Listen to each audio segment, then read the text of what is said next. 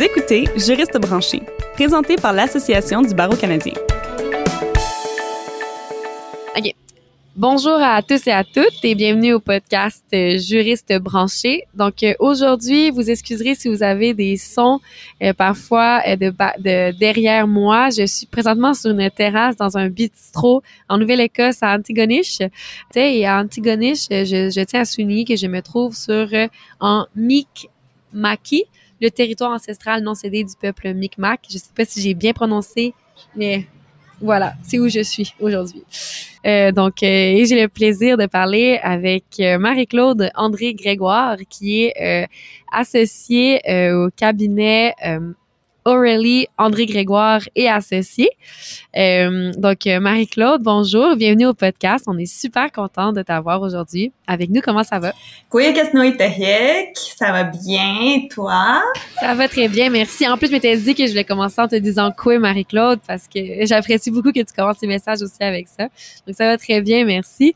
Euh, donc, dis-moi un peu, peux-tu un peu nous parler de, de, ce que tu fais avant tout, euh, avant qu'on commence sur euh, ce podcast?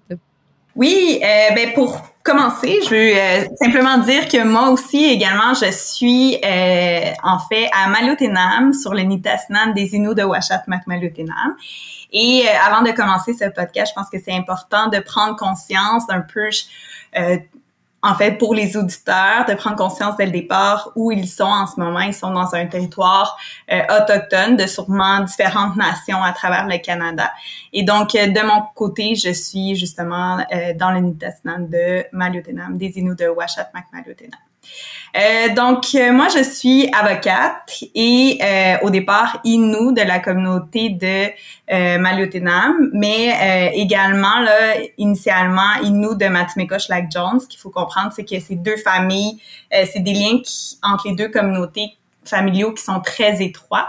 Euh, donc, euh, donc c'est ça. Et j'ai euh, j'ai fait mon bac à l'université d'Ottawa et j'ai été étudiante par la suite auprès du conseil de bande d'ITUM, donc euh, Inuit-Aquagan, Washat, Markma, Lieutenant. Et j'ai rencontré euh, Maître O'Reilly, euh, qui était dans le fond l'avocat procureur euh, du conseil de bande.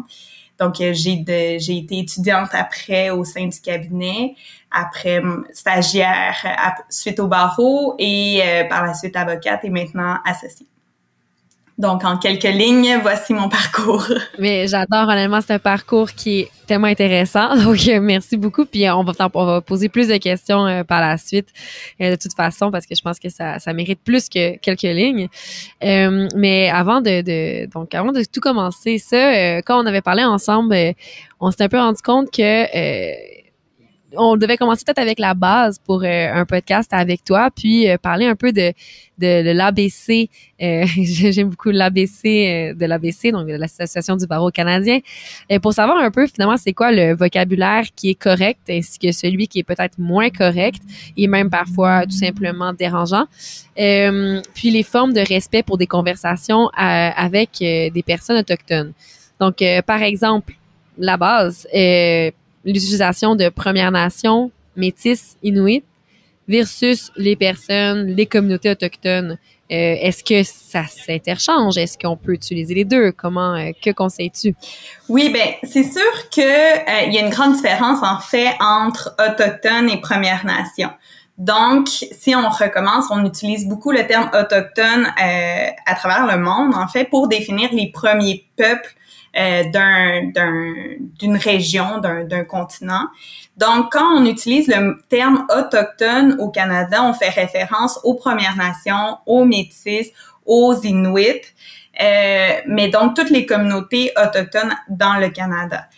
Euh, lorsqu'on parle de Premières Nations, en fait, ça exclut les Inuits. Donc, lorsqu'on parle des Inuits, on parle vraiment des personnes qui habitent au, très au nord du Canada, euh, qui parlent en général l'Inuktito, qui ont leur propre langue, puis ça. Donc, il, faut vraiment pas euh, généraliser là, lorsqu'on parle des peuples autochtones. Il faut, chaque communauté a sa propre identité, sa propre culture.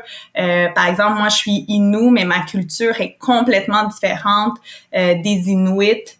Euh, juste par rapport à la langue, par rapport à la, aux traditions, puis tout ça, à qu'est-ce qu'on chasse, comment on se déplaçait dans le territoire initialement, puis tout ça. Donc, il y a beaucoup de distinctions à faire. Donc, c'est important de, lorsque vous, par exemple, vous, vous, avez affaire avec des, des peuples autochtones, de bien euh, s'informer au départ sur est-ce que c'est une communauté inuit, est-ce que c'est une communauté membre de Première Nation et ou est-ce que c'est une communauté métisse. Euh, les métis, qu'il faut comprendre, c'est qu'il n'y a pas beaucoup il y a des critères qui ont été émis par la Cour suprême pour les faire reconnaître comme tels, comme métis. Euh, il n'y en a pas en ce moment au Québec là, qui ont été reconnus judiciairement comme métis. Et euh, par contre, il y en a, suite à l'arrêt Paulé de la Cour suprême, là, il y a des communautés vraiment qui se définissent comme telles, comme métis, plus dans du côté là, des, des prairies. Donc, euh, les métis ne sont pas sujets à la loi sur les Indiens, donc c'est vraiment complètement distinct. Euh, la loi sur les Indiens, dans le fond, est une loi qui date de euh, très longtemps. on appelle ça, elle date de 1876. Donc, quand on, on, on, parle juridiquement de la loi sur les Indiens, des personnes qui ont le statut indien, on peut utiliser ces termes-là. Euh, dans ce cas-là, on fait vraiment référence à l'aspect légal, mais maintenant, on n'utilise vraiment pas du, vraiment plus le terme indien euh, pour définir un, une communauté autochtone ou euh, un, un les Indiens d'Amérique, mettons là, on, on, utilise vraiment plus ce terme-là, et c'est vu euh, très péjorativement là. C'est un peu la même chose que lorsqu'on parle, depuis tantôt je parle de communauté, donc lorsqu'on fait référence vraiment juridiquement à une réserve, donc euh, par exemple pour définir un statut en vertu de la loi sur les Indiens, parce que on se rappelle c'est la loi sur les Indiens qui définit euh, les réserves.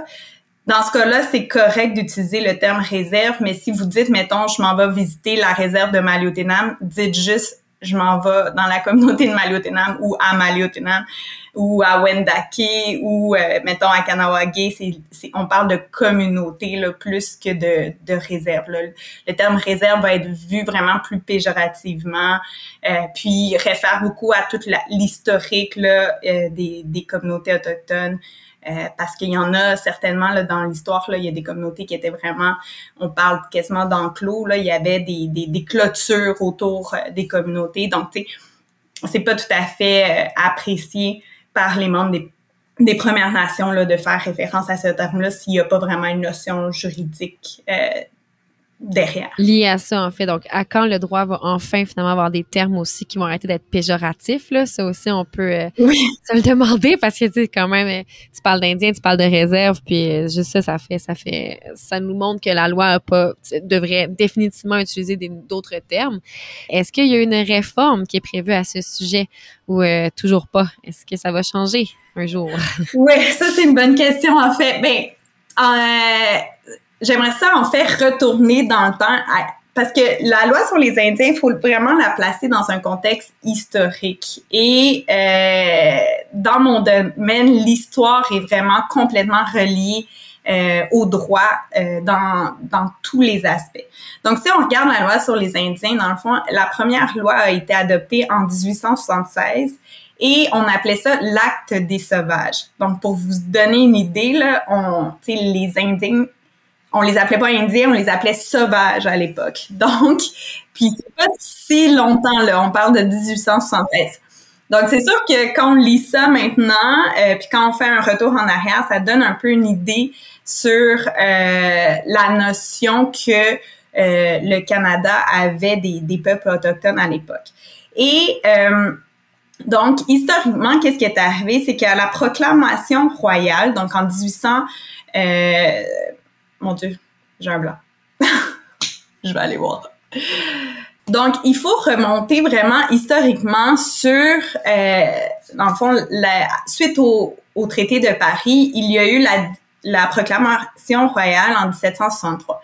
Et euh, donc, l'Europe, la France avait perdu sa colonie française et euh, on venait de passer vraiment sous l'Empire britannique. Et donc, L'objectif de l'Empire britannique à l'époque, en 1763, était de vraiment assimiler les Français pour qu'ils deviennent, dans le fond, anglais. Et euh, avait aussi obtenu beaucoup d'alliances avec les peuples autochtones et voulait vraiment garder ces alliances-là avec eux pour pouvoir justement s'assurer d'avoir une, une, gestion, une s'assurer de, de, pouvoir assimiler aussi les Français comme il faut. Donc c'est pour ça que en, dans, si on regarde la, la, carte de la proclamation royale, il y a un grand territoire réservé aux, Indiens, c'est comme ça qu'ils l'appellent, territoire réservé aux Indiens.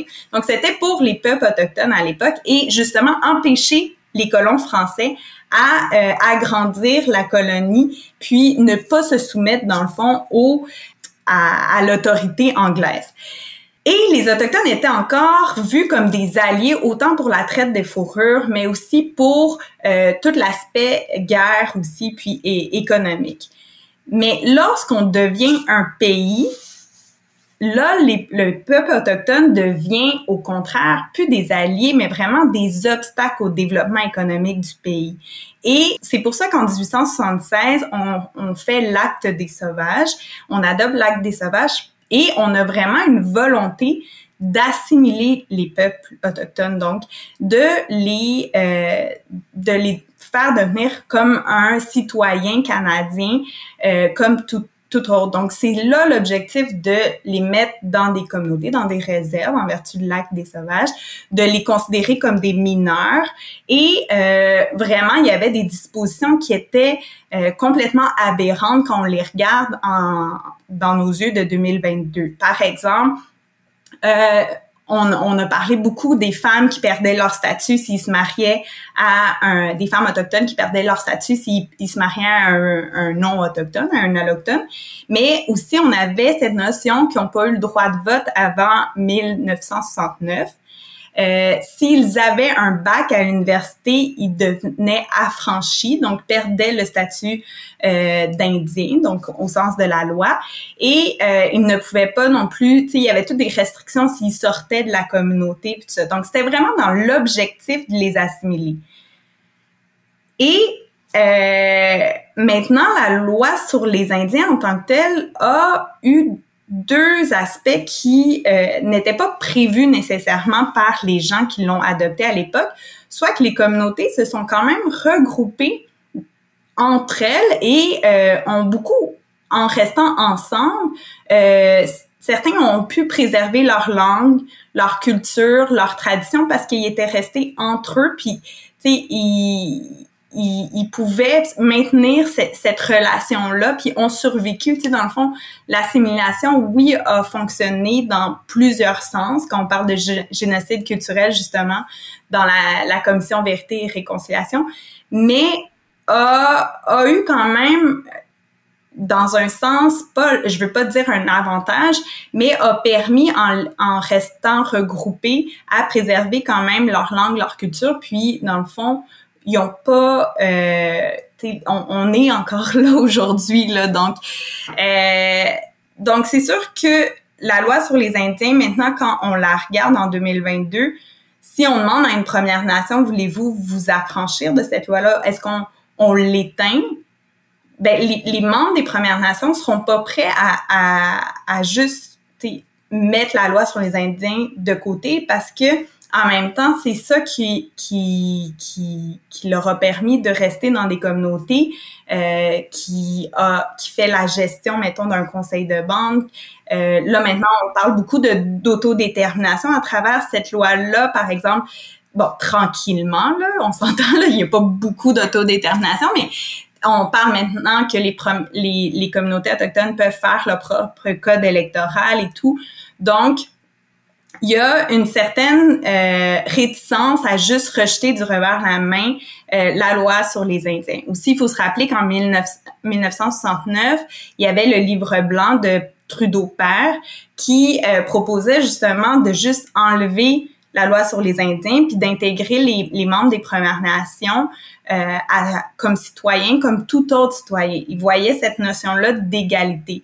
Mais les, il y a eu un grand mouvement auprès des, de l'ensemble des Premières Nations au Canada qui ont fait, euh, si je me trompe pas, le livre rouge, où c'était tout le contraire. C'est de dire que c'est pas égal de nous mettre comme un citoyen comme euh, n'importe qui parce que l'égalité fait en sorte qu'on doit se faire respecter en tant que premier peuple, en tant que euh, communauté et euh, notre propre ordre juridique, notre propre mode de vie qui est complètement relié au territoire. Et cette notion-là doit être respectée si on parle d'égalité. Donc, on doit avoir un statut euh, particulier puis respecter nos droits ancestraux aussi. Oui, clairement, il faut que ce soit reconnu. En fait, c'est un peu comme euh, si on disait une personne quand tous les personnes on peut jamais parler d'égalité, il faut toujours reconnaître les, diversités de chaque personne si on veut une vraie égalité en fait. Donc euh, clairement, fait que je, je comprends que finalement le, le, statut indien a quand même aussi servi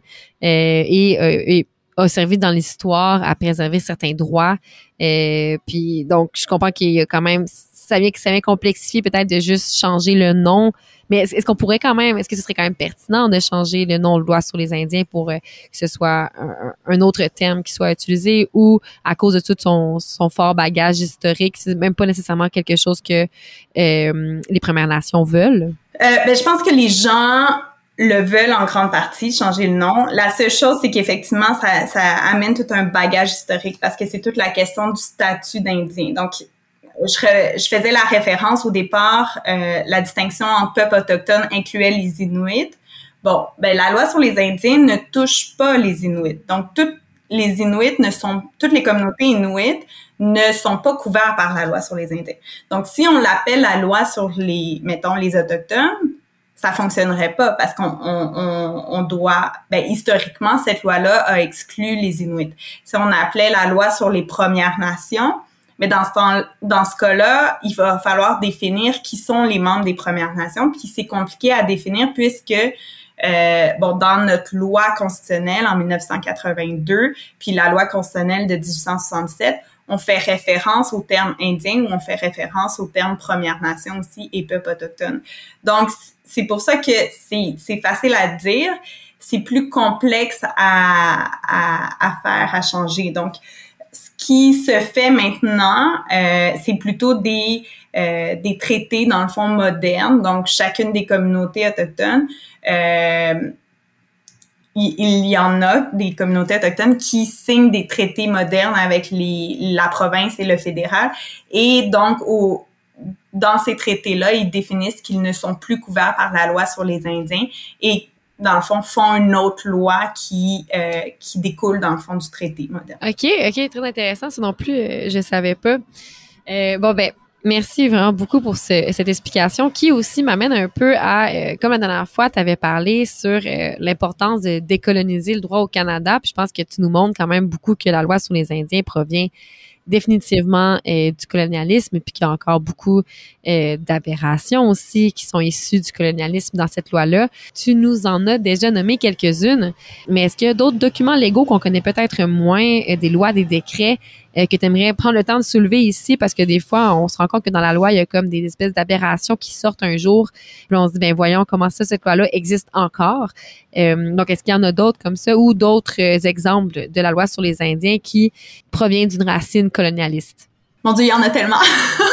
Par où commencer? Ben, il y a tellement de types de lois. Si on parle, on pense à toutes les lois qui concernent justement la faune, la flore, la loi sur les pêches, euh, la, mais aussi des domaines qu'on pourrait penser comme euh, la loi sur la protection de la jeunesse, la loi sur l'éducation aussi. Donc, lorsqu'on on, pense, mettons, à l'éducation, par exemple, euh, dans certaines communautés autochtones, mais dépendamment des provinces aussi, c'est complètement différent. Donc, euh, les Premières Nations, ça a déjà été reconnu là, par le, tribunal des droits et euh, de la personne en 2016 que les Premières Nations, les, enfants des Premières Nations étaient vraiment sous-financés comparativement aux euh, aux enfants qui allaient dans les écoles puis avaient des services là, dans les provinces. Et euh, le fédéral depuis essaye de de pas faire ça. Ce qu'il faut comprendre, c'est que mettons euh, les communautés autochtones, pour spécifiquement, là, je vais essayer de me limiter à l'éducation, mais les communautés autochtones un certain budget qui provient du fédéral pour euh, dans le fond, enseigner du primaire au secondaire. Il y a certaines communautés qui ne sont pas capables, euh, par manque de financement ou de ressources ou de, de professeurs, des fois ils sont dans des régions quand même assez éloignées, d'enseigner l'ensemble du secondaire 1 au secondaire 5. Donc, ça se limite à un certain secondaire. Donc, les jeunes enfants doivent se déplacer dans, dans, une autre communauté pour finir leur secondaire 5. Déjà, ça, c'est aberrant. on parle de mineurs. Et de l'autre côté, donc dans le fond, ils sont responsables d'un financement pour euh, l'école du primaire au secondaire. Par contre, pour pouvoir avoir la sanction des études euh, de, de la province, dans le fond, pour dire oui, ils ont un diplôme d'études secondaires, il faut qu'ils respectent tout le, le régime provincial de l'éducation, mais ils n'ont pas le même financement qu'au provincial. Et lorsqu'on parle d'éducation, qui est la chose qui, qui est le plus qui est quand même une des choses les plus importantes. On parle de l'avenir de nos enfants, puis tout ça. Lorsqu'on veut essayer de déroger un peu à, euh, à dans le fond, se réapproprier notre culture, enseigner notre culture, notre langue, euh, nos, nos traditions dans nos écoles, c'est très compliqué à pouvoir réussir à, à, à se défaire un peu du programme ministériel et euh, sans avoir, dans le fond, le gouvernement qui nous dit, ah, ben, tu sais, si vous respectez pas nos examens ministériels, vous n'allez pas avoir la sanction des études à l'issue de votre programme. Donc, on perd encore une fois, c'est, sais, moi, à, mon sens, c'est encore très colonialisme comme euh, système d'éducation où on a toujours le gouvernement du Québec qui euh, ou euh, de d'autres provinces là qui, euh, qui qui qui donne un peu son, son dernier mot à dire. Je comprends, on comprend aussi l'idée en arrière de ça d'avoir une notion de, de, de, d'uniformité au niveau de l'éducation, mais c'est un des exemples que je trouve qui des lois où il n'y a pas encore de prise de conscience, de décoloniser leurs pensées pour le bénéfice vraiment des, générations futures des communautés autochtones, puis de la préservation, la pérennité de leur tradition, de leur culture, de leur langue surtout. On parle beaucoup de, des langues autochtones qui, qui se perdent. Ben, la première endroit avec la famille, bien entendu, le noyau familial, mais la première endroit où il faut le maintenir, c'est bien à l'école. Tout à fait. Puis comment est-ce que tu dirais, c'est une question euh, vraiment très difficile, mais par où on commence pour décoloniser notre pensée, justement? Mais je pense que c'est un peu mon objectif en participant à, certains euh, panels ou comme aujourd'hui au podcast, c'est vraiment de sensibiliser euh, la population en général sur ces enjeux-là, puis de, de, de, les forcer un peu à s'éduquer, à, à comprendre l'histoire, parce que comme je l'ai dit déjà, les communautés autochtones tout le droit autochtone est tellement relié à l'histoire, donc il faut aller chercher tout le contexte historique avant d'amener euh, certaines idées qui sont souvent préconçues ou jugées par ou teintées de préjugés dans le fond, parce que ce qu'on entend souvent c'est ah ils payent pas de taxes, pas d'impôts, mais avant qu'on paye pas de taxes, pas d'impôts, il y a tout un historique par rapport à ça, c'est qu'on n'est pas propriétaire de, de terrain sur les réserves, donc tu peux bien avoir une maison qui vaut un million sur une, une communauté autochtone, mais tu n'es jamais propriétaire de ton terrain. Donc, tu sais, il y a tellement des choses qu'il faut, euh, je pense qu'il faut sensibiliser la population à, à, à se renseigner euh, pour mieux construire, dans le fond, notre pensée. Euh, puis ça doit se faire aussi au sein des gouvernements, au sein des juges. Donc, bref, il y a beaucoup de travail à faire justement, c'est pour ça qu'on était si content de t'avoir et content de t'avoir aujourd'hui pour ce podcast-là, pour que tu viennes un peu justement euh, briser quelques nœuds puis euh, expliquer certains principes historiques qui euh, qu'on se fait même pas non plus du tout dire à l'école. Je veux dire, moi par exemple, je sais que de secondaire 1 à secondaire 5, on, a parlé des Premières Nations, mais on n'a jamais parlé de ces choses-là c'est quand même aberrant, ça, ne serait-ce qu'on ne soit pas plus au courant, puis que ça perpétue des préjugés, puis euh, une, incompréhension aussi euh, de la part euh, de, tout le monde, en fait, des citoyens, des citoyennes du Canada. Mais justement, aussi, continuons avec l'idée un peu de décoloniser notre pensée. Puis, est-ce que tu trouves que notre système de justice actuel, surtout au niveau criminel, est ouvert à de nouvelles formes de protection et de réhabilitation qui serait davantage euh, communautaire et peut-être qui répondrait plus aux traditions des Premières Nations. Parce que tu sais, on sait aussi que les personnes autochtones sont surreprésentées au sein de notre système carcéral. Donc, est-ce que est-ce qu'il y a une raison Pourquoi, selon toi, est-ce que tu penses que si on avait un meilleur, euh, d'abord si on sensibilisait plus euh, le corps policier certainement, mais euh, si aussi notre code criminel était plus adapté, penses-tu qu'il y a des réformes qui pourraient être faites de ce côté-ci? Et s'il y a une ouverture aussi à ce changement-là? Oui, ben je pense qu'il y a plus une ouverture depuis quelque temps qu'avant. si on remonte à il y a 30 ans, il y a, eu quand même une, évolution. Donc, ce qu'il faut comprendre au niveau criminel, justement, il y a eu des changements qui ont été faits euh, pour essayer de, diminuer cette notion-là de, surreprésentation des communautés autochtones dans les milieux carcérales. Euh, par exemple, lorsqu'un un, membre des autochtones est un accusé, il a le droit là, de, de faire un rapport qui s'appelle un rapport, un rapport GLADU, euh, qui va venir vraiment euh, expliquer un peu ses conditions de vie, son historique, puis euh, qui donne un peu un, une, une, qui doit en fait donner une ouverture d'esprit là pour le juge par rapport à la peine. Donc ça c'est un point. Par contre, je pense qu'est-ce qui est plus prôné puis qu'on essaye de d'ouvrir comme option serait vraiment la justice réparatrice. Euh, donc, on a ces, ce, type de système dans certaines villes au Canada.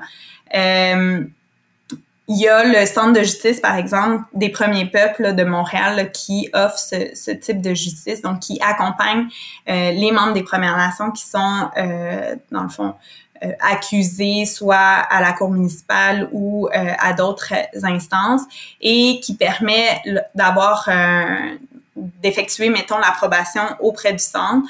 Donc, euh, d'avoir des, des heures qui, euh, au lieu d'être faites dans des travaux communautaires, ça va être des heures qui vont être faites plutôt à, par exemple, construire un parka, qui est un manteau traditionnel euh, inuit.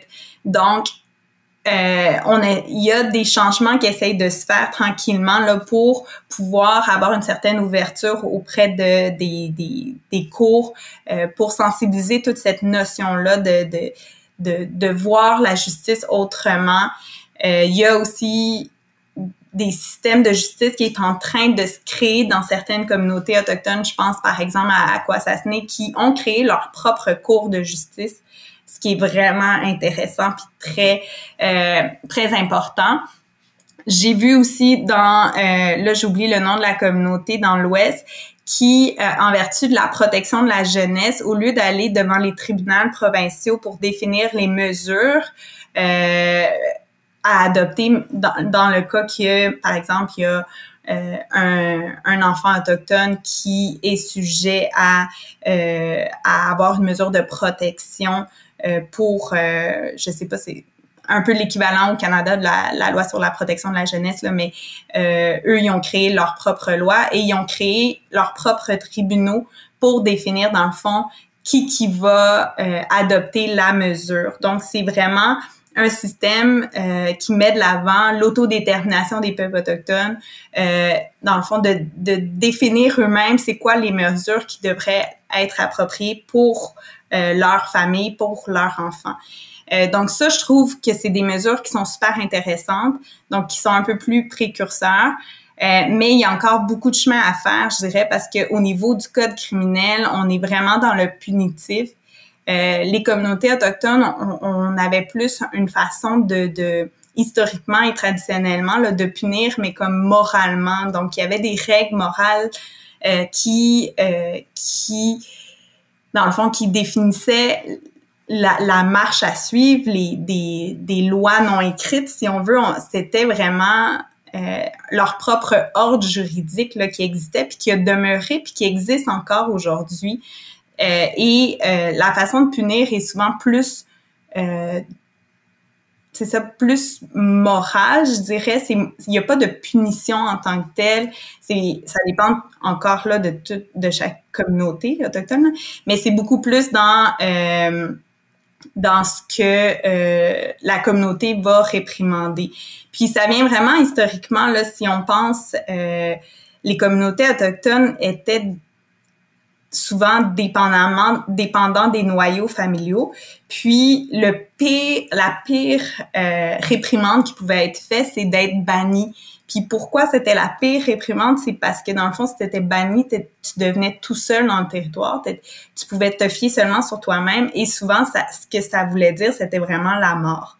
Donc, parce que tu ne pouvais compter sur aucune autre famille autour, tu étais banni, puis euh, tu devais survivre dans le territoire euh, l'hiver ou quoi que ce soit. Puis donc c'était vraiment le, le pire la pire punition qui pouvait arriver, c'était ça. Mais en général, sinon, il y avait euh, toute cette transmission-là des, des règles des, de l'ordre juridique qui était très orale. OK. Puis, puis je me demandais quand tu parlais justement de de faire d'avoir les propres leurs propres cours, euh, leur propre cours de justice, puis comment ça fonctionne en termes de est-ce que ça doit être homologué? Est-ce que comment c'est respecté euh, par rapport euh, au système de justice euh, plus classique? Est-ce que, par exemple, les décisions qui sont prises vont être par la suite, doivent, doivent passer par un système d'homologation? Si, par exemple, c'est une entente qui est faite entre deux personnes ou non, on passe pas par là, pas besoin, puisque c'est un peu autogéré finalement? Non, c'est vraiment autogéré, vraiment.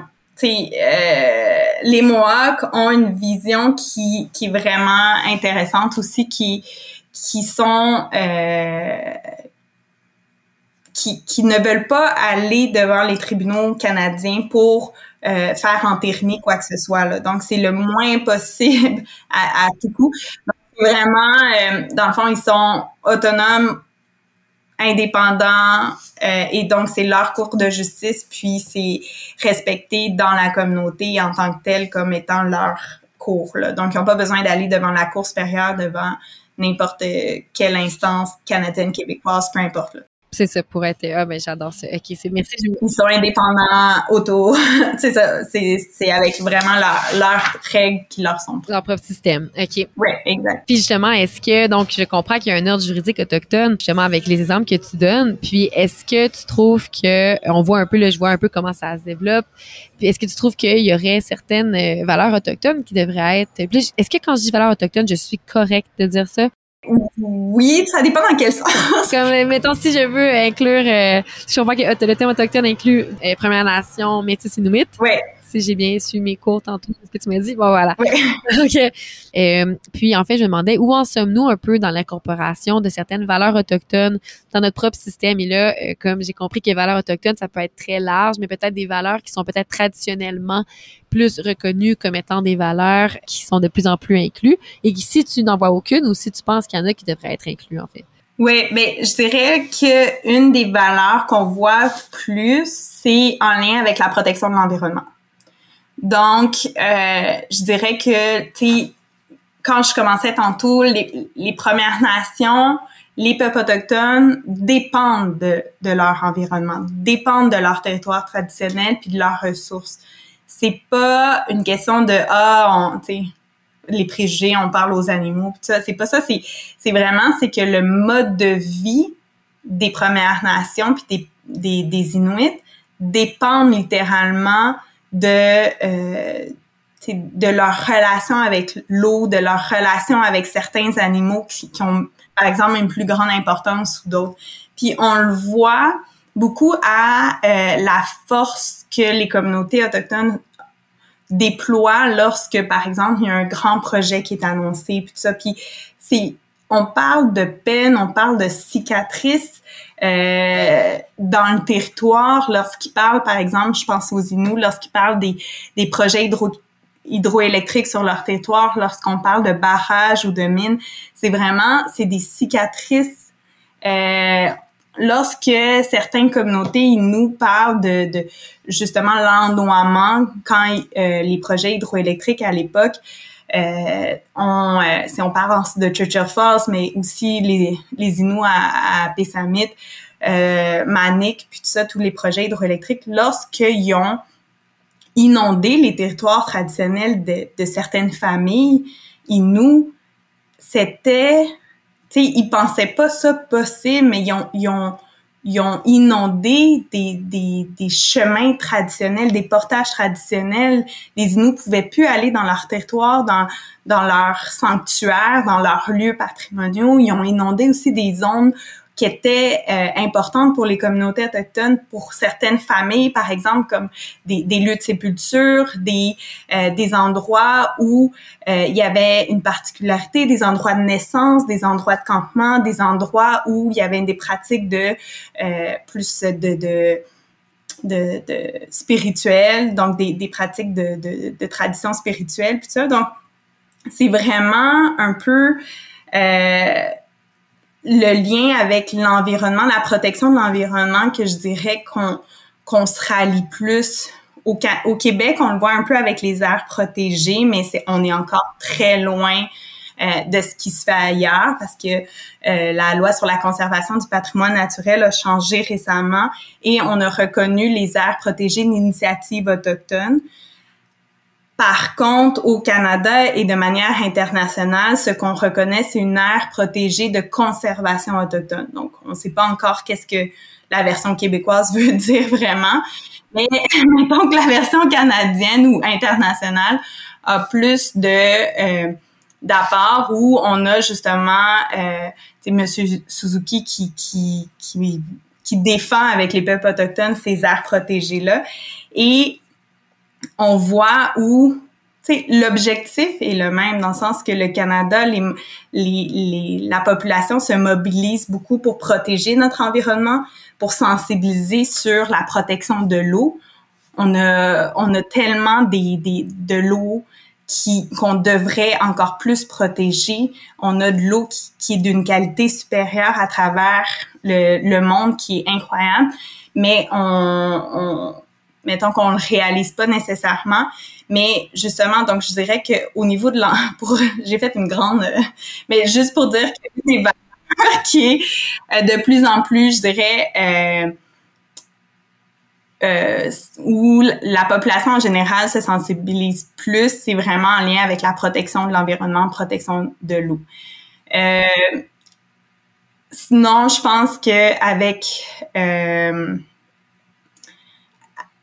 les avancées qu'on peut faire, je dirais beaucoup, c'est en éducation, protection de la jeunesse, ou euh, pour, on l'a vu là, avec la commission Laurent, euh, la protection de la jeunesse au Québec, on a beaucoup de, de défaillances.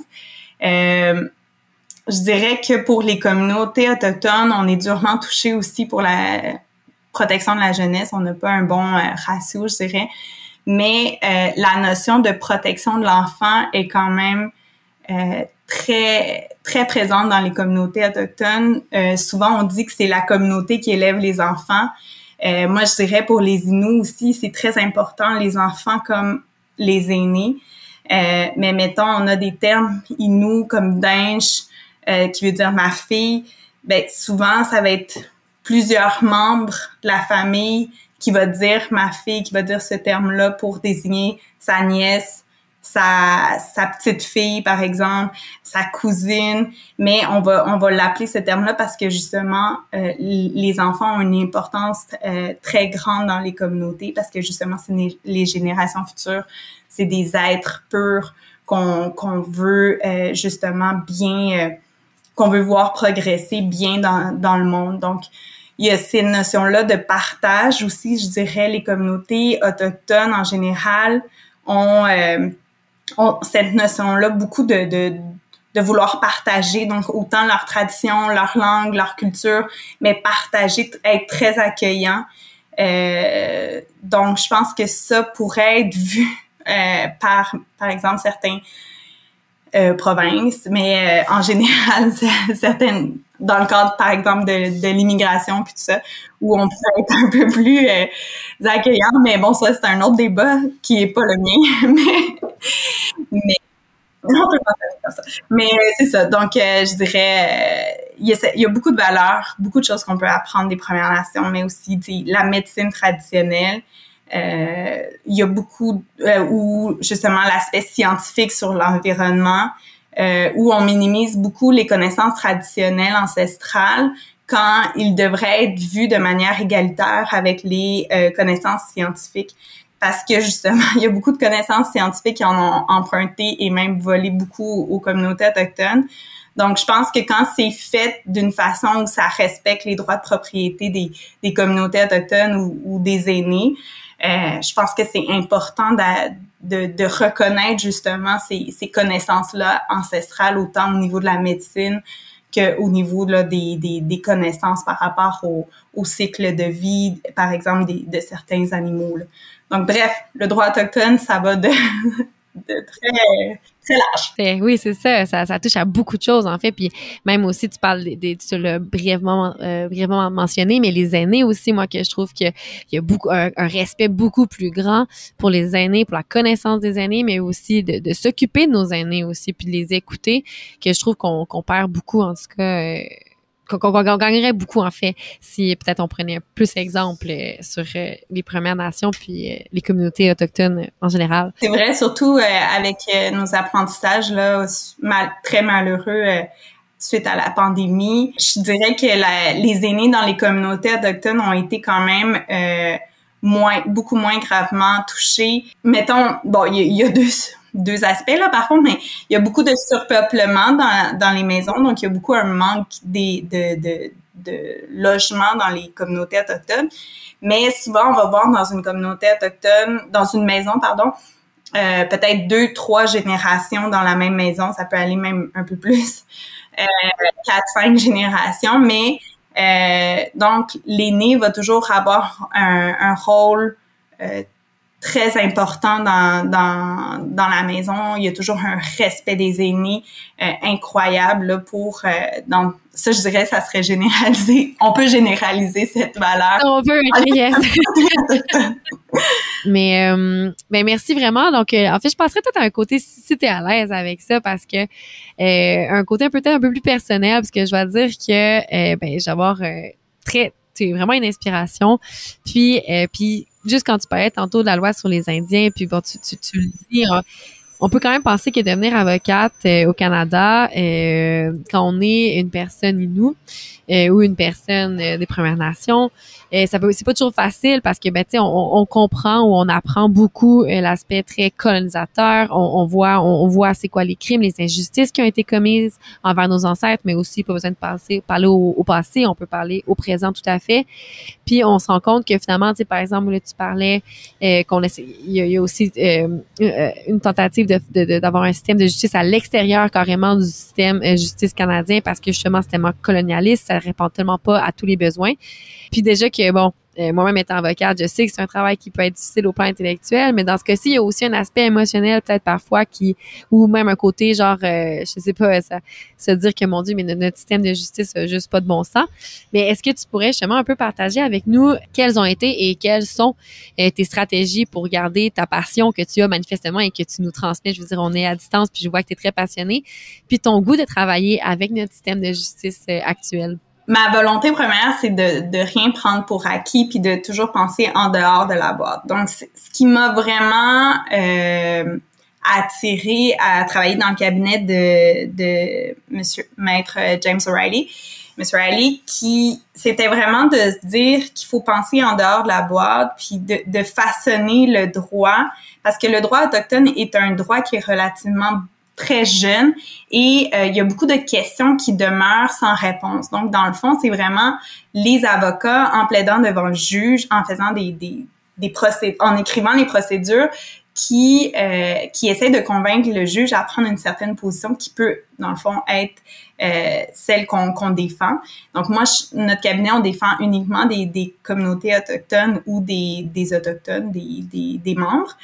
Euh, et donc, c'est un peu ça qui me passionne dans le sens que je veux arriver, euh, je veux travailler, dans le fond, à essayer d'améliorer le droit, mais en étant, on s'entend les pieds sur terre, là, je vais pas révolutionner tout, là, mais d'essayer d'apporter plus d'être un acteur de changement dans justement euh, le droit canadien. Parce que une des, des grandes difficultés c'est sûr c'est que euh, souvent, c'est qu'il faut expliquer aux juges aussi c'est quoi le droit autochtone parce que c'est pas vrai que les, les juges savent c'est quoi les arrêts de principe en droit autochtone. Donc, au-delà de plaider euh, notre argument, par exemple, il faut déjà euh, enseigner ou en tout cas expliquer au juge c'est quoi les arrêts de principe, c'est quoi, par exemple, euh, le devoir de consultation, l'arrêt aidant, euh, c'est pour essayer de prouver notre point puis d'avoir un jugement en notre faveur. C'est sûr que c'est pas facile non plus, il y a des défaites. Euh, mais je pense que euh, on est dans une époque aussi où il y a beaucoup de changements. Euh, depuis les 5-10 dernières années, il y a eu quand même deux commissions d'enquête, vérité réconciliation. Il y a euh, eu le mouvement Idle No More. Il y a eu la, la commission d'enquête sur les femmes disparues assassinées. La commission vient. Euh, donc, euh, ces commissions-là viennent quand même euh, sensibiliser la population en général sur certains enjeux.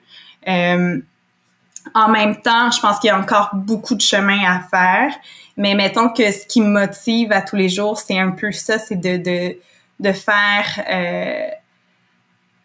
de plaider devant un juge en étant autochtone, puis en, en, en, parlant du cœur, essentiellement, de, de, de, de, plaider avec mon cœur pour pour venir le sensibiliser sur c'est quoi la vision Inou, la perspective autochtone sur certains enjeux qui, qui lui, en tant que non-autochtone, doit trancher euh, vis-à-vis, par exemple, les gouvernements ou euh, euh souvent nos ennemis, souvent c'est euh, pas nos ennemis, là, juste ça comme ça, mais souvent nos, les personnes, les défendeurs, c'est Hydro-Québec ou des compagnies minières ou quoi que ce soit. Mais, mais euh, donc, c'est vraiment de sensibiliser, je pense, le juge et de, de rédiger les procédures de manière à ce que le droit évolue puis de pas prendre pour acquis. Tu sais, comme un de, de mes choses que une des, des, éléments de droit que je trouve encore aberrant, euh, c'est toute la question des, des droits ancestraux.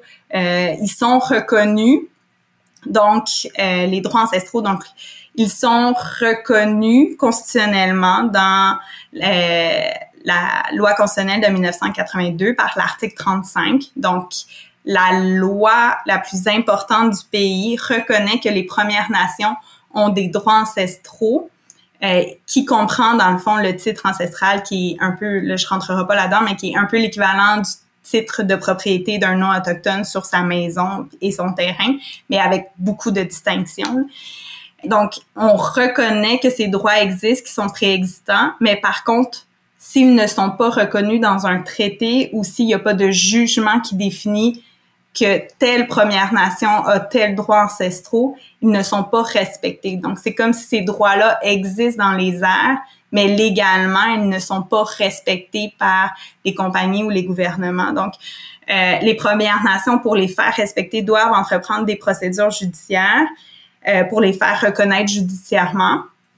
Et euh, c'est eux, les Premières Nations, qui ont les, euh, le fardeau de la preuve de faire reconnaître, par exemple, c'est un droit territorial, de faire reconnaître que il euh, occupait ce territoire-là, euh, si c'est un droit ancestral de pêche, par exemple, euh, avant l'arrivée, à l'arrivée des Européens, leurs ancêtres pêchaient là et que c'était une coutume, pratique et tradition qui était distinctive pour leur communauté. Tandis qu'on le sait, quand les Européens sont arrivés au Canada, ben, il y avait des Premières Nations. Donc, pourquoi le fardeau de preuve n'est pas inversé? Euh, pour moi, je trouve ça aberrant. Pour quand j'explique cet aspect-là du droit dans les communautés autochtones, ils trouvent ça aberrant, eux autres aussi. Mais malheureusement, c'est ça le droit canadien. Et, euh, et je pense que ça peut quand même changer. On peut renverser euh, cette, euh, cet aspect-là. Puis ça peut être ma, je pense que ça c'est un de mes motiva une de mes motivations aussi pour euh, essayer de, de, de, faire changer le droit euh, pour que pour que les droits qui sont reconnus encore une fois par la constitution par la constitution canadienne soient respectés en tant que tels. D'où vient cette décision-là que le fardeau soit à la, la personne qui doit prouver que ses, ses, droits ancestraux étaient là? En fait, c'est quoi? C'est la pratique? C'est c'est euh, des jugements de la Cour suprême du Canada. Vraiment, c'est ça, voilà. qui définissent oui, juste ça. non, mais qui définissent les critères pour euh, pour que les Premières Nations ou les en fait, et les Inuits puissent faire reconnaître leurs droits ancestraux euh. C'est souvent en lien avec le territoire euh, où les Premières Nations ont entrepris des procédures euh, pour faire reconnaître un droit de pêche, un droit de chasse, un titre ancestral. Euh, et pour donner une idée, par exemple, là, il y a eu beaucoup de Premières Nations qui ont essayé de se rendre justement, qui, qui se sont, qui ont entrepris des procédures judiciaires devant les tribunaux euh, pour essayer de faire reconnaître leurs droits ancestraux qui comprend le titre ancestral. Et il y a une seule communauté autochtone à ce jour qui a réussi à se faire reconnaître leur titre ancestral, puis c'est les Chilcotin, puis c'est en 2016. Donc, on s'entend que euh, c'est, une charge de preuve qui est très importante. Euh, il faut aussi avoir des juges qui comprennent, qui, qui ont cette sensibilité-là, qui comprend. Euh, donc, c'est souvent des jugements quand on, fait euh, une, procédure qui va, qui revendique des droits ancestraux. C'est souvent des jugements qui vont se rendre justement à la Cour suprême. Mais c'est dur. Puis on s'entend que les communautés autochtones, il y en a, on a beaucoup de commissions d'enquête qui en parlent, c'est factuel. Ils sont souvent sous-financés, ils ont, ils ont de la misère, on a des problèmes de logement, de pauvreté, euh, on a des enjeux au niveau de la santé, de l'éducation. Donc, avant que des communautés autochtones mettent l'argent qu'ils peuvent dans des procédures judiciaires, ils vont souvent choisir plutôt de la mettre dans euh, des aspects plus sociaux, communautaires. Euh, donc, ça amène un peu un cercle vicieux où euh, leurs droits ne sont pas respectés dans leur territoire, donc leur territoire est tranquillement, tranquillement euh, exploité par des compagnies minières ou peu importe. Et donc, euh, mais leurs droits ancestraux ne sont pas respectés. Je prends un petit deux minutes aussi pour expliquer que il y a quand même une distinction qu'il faut faire à travers le Canada parce que c'est vrai que l'auditoire est à travers le Canada. Donc, pour les communautés autochtones, il y a euh, au Québec et beaucoup en Colombie-Britannique euh, où il y a beaucoup de communautés autochtones que leurs droits ancestraux euh, ne sont pas, dans le fond, définis ni par traité ni par un jugement. Donc, sinon, dans les les territoires, mettons, comme l'Ontario, l'Alberta, donc les territoires des prairies, ils sont couverts beaucoup par les traités qu'on dit les traités numérotés, donc euh, les traités qui ont été signés en 1800. Donc, dans ce cas-là, c'est des droits issus de traités. Ce qu'il faut comprendre, c'est qu'au Québec et en Colombie-Britannique, euh, il n'y a pas eu de, de, de traités numérotés. Euh, donc, au Québec, ça va être des traités modernes qui, donc, on parle souvent de la Convention de la baie James et du Nord québécois et la Convention du Nord-Est québécois, mais c'est ces conventions-là touchent seulement trois communautés autochtones sur onze. OK, OK. Donc, c'est finalement, c'est moins. Euh, donc, je comprends que c'est moins reconnu, euh, par exemple, au Québec, euh, les droits ancestraux. Oui, donc au Québec, il y a encore huit communautés autochtones qui qui ont pas, non c'est ça, que leurs droits ne sont pas définis ni par traité ni par par une par jugement. OK, donc oui, il y a définitivement encore euh, beaucoup de travail à faire, mais on se sent en confiance quand on t'entend par contre de savoir qu'il y a des gens comme toi qui travaillent sur ça. Euh, puis, euh, ben, en fait, puis là, je sais qu'on a dépassé notre temps, mais juste quand tu dis sensibiliser, j'ai un peu l'impression des fois aussi que c'est parce que moi, je travaille beaucoup sur les violences, parler sur le genre, les violences sexuelles, puis le gros enjeu, c'est des fois on se dit, finalement, une formation peut mener bien loin. Donc, des fois, juste former les juges, une obligation de les former sur le droit autochtone, puis les sensibiliser à ça, puis les sensibiliser aux réalités.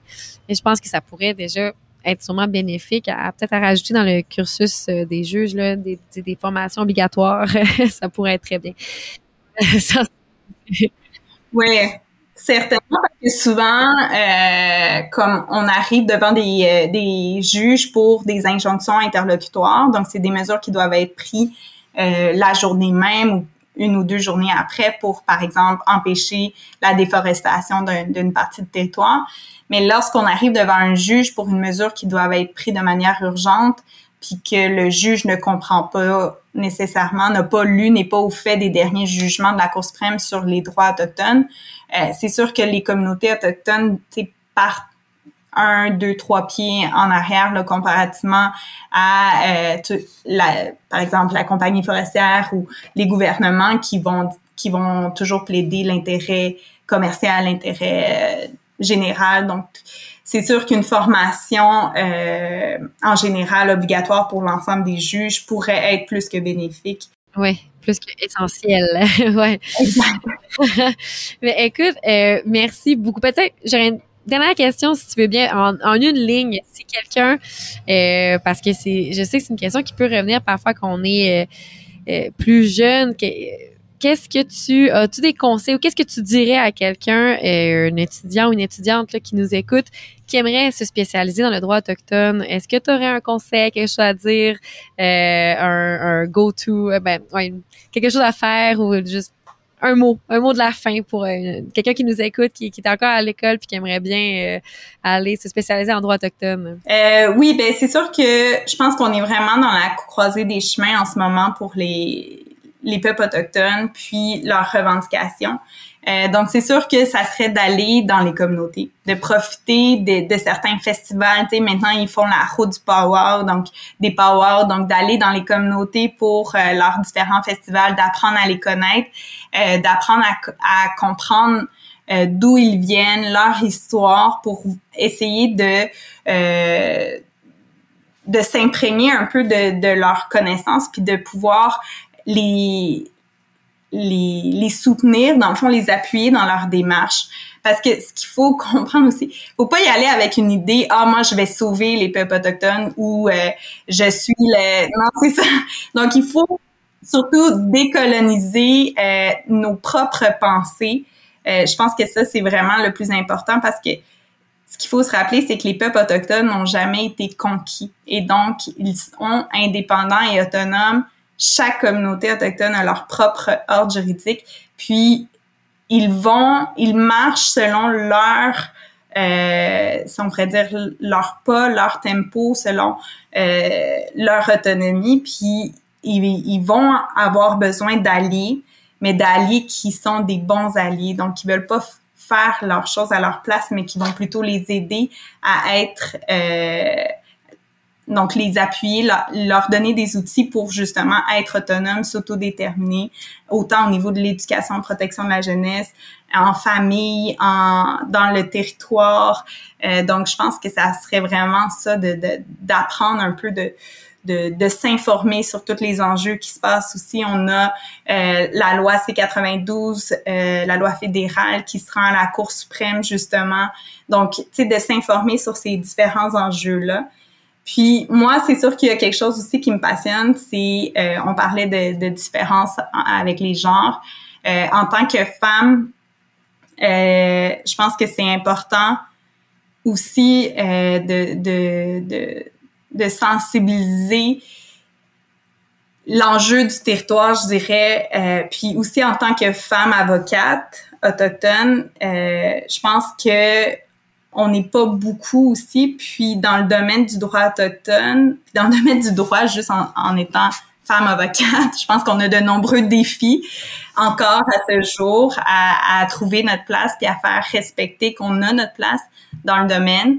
Euh, donc c'est surtout de ne pas avoir peur de foncer, euh, de d'avoir confiance en nous, puis de, de ne jamais se faire euh, de, de jamais se faire rabaisser, donc de, de jamais se dire que notre voix est moins importante qu'une autre voix ou celle d'un homme, parce que au contraire, je pense que on, en tant que femme, on a une vision beaucoup plus, euh, je dirais, maternelle, dans le sens que on, on pense à beaucoup d'enjeux en même temps, puis on est capable de naviguer encore mieux que souvent les hommes quand on compare.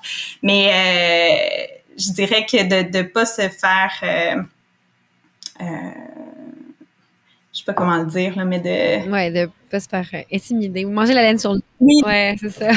intimider. Exactement.